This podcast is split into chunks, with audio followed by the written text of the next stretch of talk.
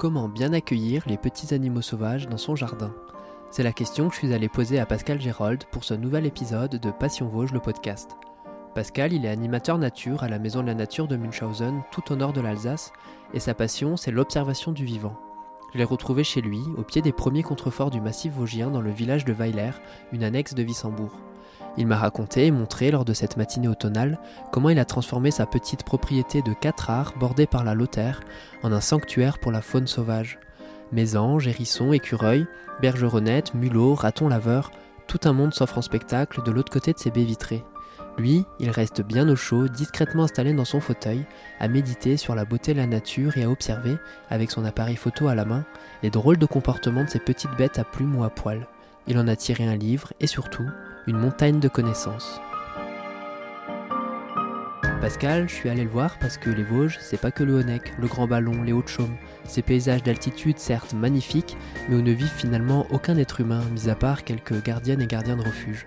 Les Vosges, c'est tout simplement le massif montagneux le plus peuplé de France, et les milliers d'habitants de ces vallées, plus ou moins encaissés, ils sont souvent fiers d'habiter dans un tel cadre naturel. Ils savent que, pas très loin de chez eux, on trouve parfois des espèces emblématiques du massif, comme le lynx, le loup, ou peut-être un dernier grand tétras. Pour beaucoup, et Pascal en fait partie, il est tout aussi important de protéger et d'accueillir des espèces a priori communes, comme le rouge-gorge, le renard ou l'abeille sauvage. Pour cela, il existe des gestes simples, à la portée de tout le monde, et c'est ce que m'a expliqué Pascal dans son jardin, où a débuté cette visite qui permet aussi, au passage, de constater qu'on n'a pas toujours besoin d'aller bien loin de chez soi pour faire de nouvelles découvertes. je vois déjà un hôtel à insectes là-bas au fond. Voilà, donc il y a un hôtel à insectes. Donc c'est un classique hein, qu'on qu'on retrouve dans, plein de jardins.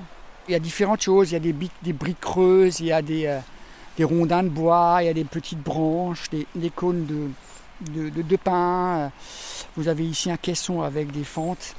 Euh, tout ça, c'est pour attirer tout un tas d'espèces différentes d'insectes, dont certains ont un rôle de pollinisation et d'autres ont un rôle de prédateur. Prédateurs notamment de chenilles, par exemple, qui, qui peuvent s'en prendre à la, à la végétation, au potager sur le tronc là, il y a aussi une, petite mangeoire, c'est ça? Alors ça c'est un nichoir. Un nichoir, voilà. Donc c'est un nichoir à mésange. Euh, qui là évidemment ne sert plus, en tout cas pas pour la nidification, parce que la période est passée, c'est au printemps, au début de l'été, qu'il y a la nidification des, oiseaux. Mais euh, je les laisse en permanence parce qu'en hiver, euh, les oiseaux recherchent souvent, et pas que les oiseaux, ça peut être des petits rongeurs, comme les mulots par exemple, recherchent souvent des endroits où ils peuvent se regrouper et se, réchauffer mutuellement et se mettre à l'abri des intempéries. Donc on entend juste derrière la rivière. Absolument, et on peut y aller d'ailleurs.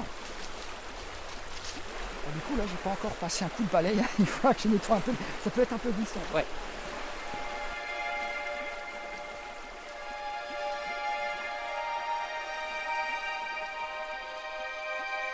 Vous voyez là on est au bord de la Louterre, hein, donc cette plate-bande là euh, fait partie de ma propriété.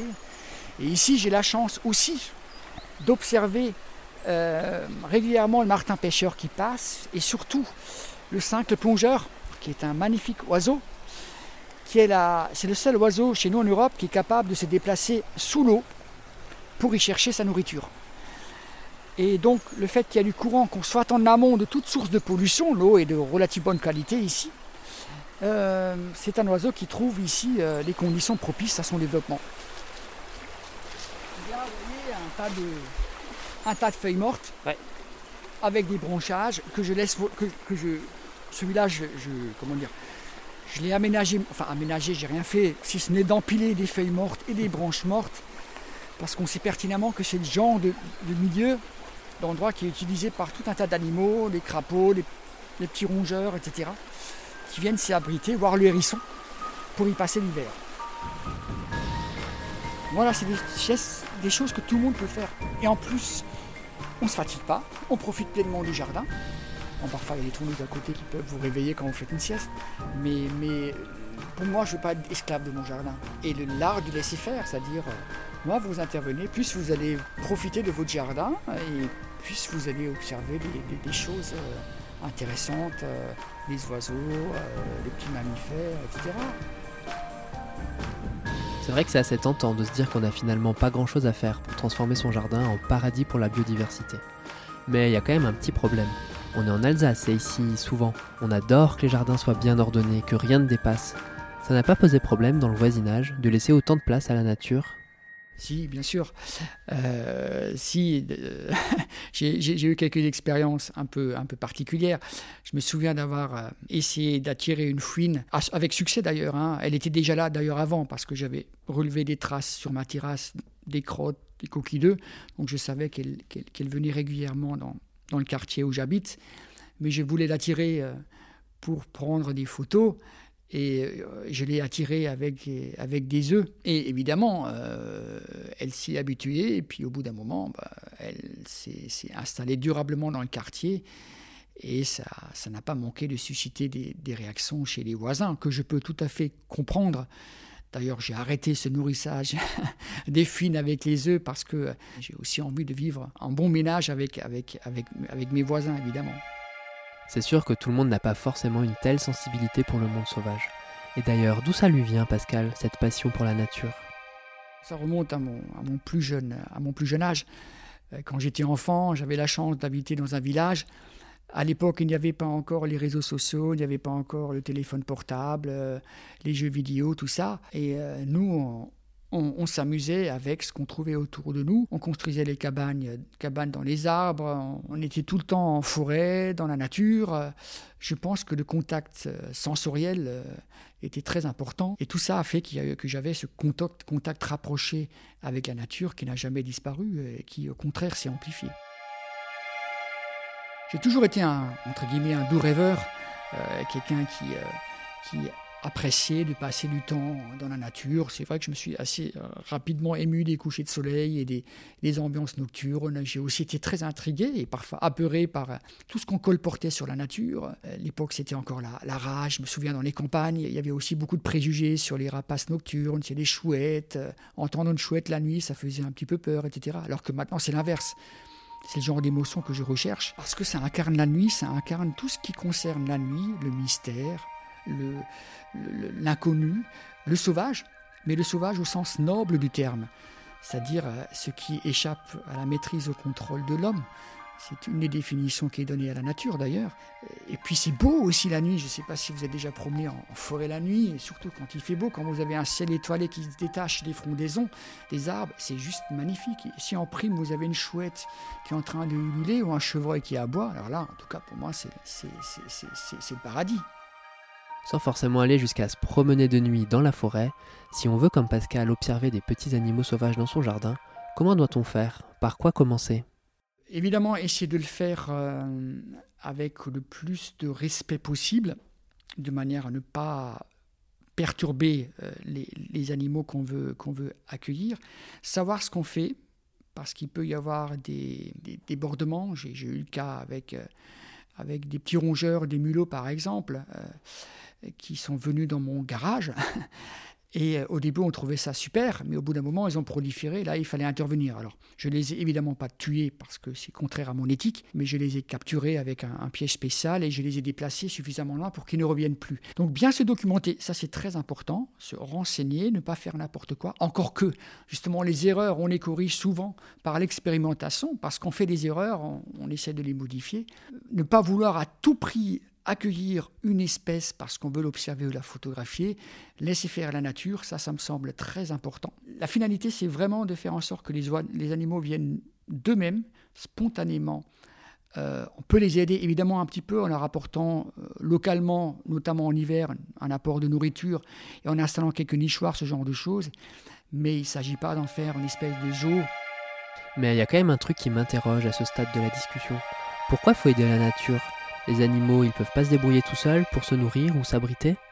Euh, on peut se poser légitimement la question sur le nourrissage, par exemple, des, des oiseaux en hiver. Est-ce qu'on est absolument obligé de le faire?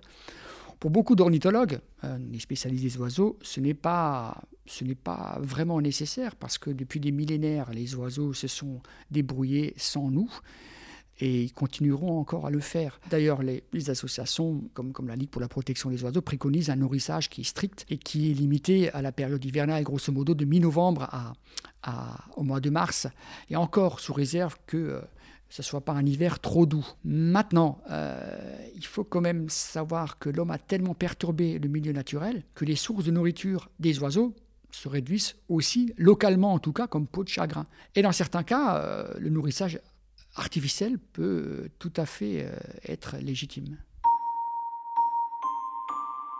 On pourrait vraiment écouter Pascal parler pendant des heures. Toutes ses connaissances, il les partage régulièrement et avec passion, lors des sorties nature qu'il organise, dans les photos qu'il prend en montagne ou dans les livres qu'il publie. Mais pour moi, c'est déjà le moment de lui poser la question rituelle de ce podcast pour savoir quelle est dans les Vosges sa montagne à lui, l'endroit où il se sent bien. À quelques centaines de mètres d'ici, j'ai un secteur où je vais régulièrement faire mes photos. C'est une espèce de, secteur un, un peu semi-bocagé avec pas mal de prairies, avec des haies, qui, est juste collé au, début de la montagne. Hein, euh, donc c'est ce qu'on appelle les collines sous C'est très beau, c'est magnifique, donc j'aime beaucoup aller là-bas. Euh. Et puis là où j'aime bien me promener aussi, c'est c'est un secteur géographique qui est relativement vaste, qui inclut les communes de Lembar, Wingen, Niedersteinbach, Obersteinbach. Ce sont des communes forestières qui sont situées donc au nord, au nord des Vosges, donc dans les Vosges du Nord, et qui ont, euh, enfin, qui sont entourées de magnifiques forêts avec avec des rochers, des, des vieilles ruines médiévales. Mais on trouve aussi, comme à Lembar ou à Wingen par exemple, pas mal de prairies avec des vergers, des vergers traditionnels, des haies, ce genre de choses, des milieux semi-naturels qui complètent ce milieu forestier. C'est tout ce que j'aime. Voilà, donc c'est ce type de milieu, j'adore, où, l'empreinte de l'homme est quand même moins marquée qu'en plaine, avec moins de culture intensive, avec pas ou très peu d'industrie, de, zones d'activité, etc où il y a encore un semblant de campagne traditionnelle avec des petits villages qui sont encerclés par la forêt, par la nature.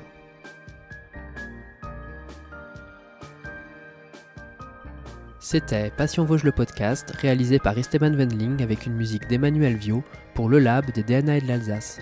Merci à Pascal Gérold pour son accueil et aux collègues de l'agence de Wissembourg pour la mise en relation. Si vous aimez la montagne et les Vosges, retrouvez des idées de balade dans notre magazine papier Passion Vosges et suivez-nous sur Facebook et Instagram.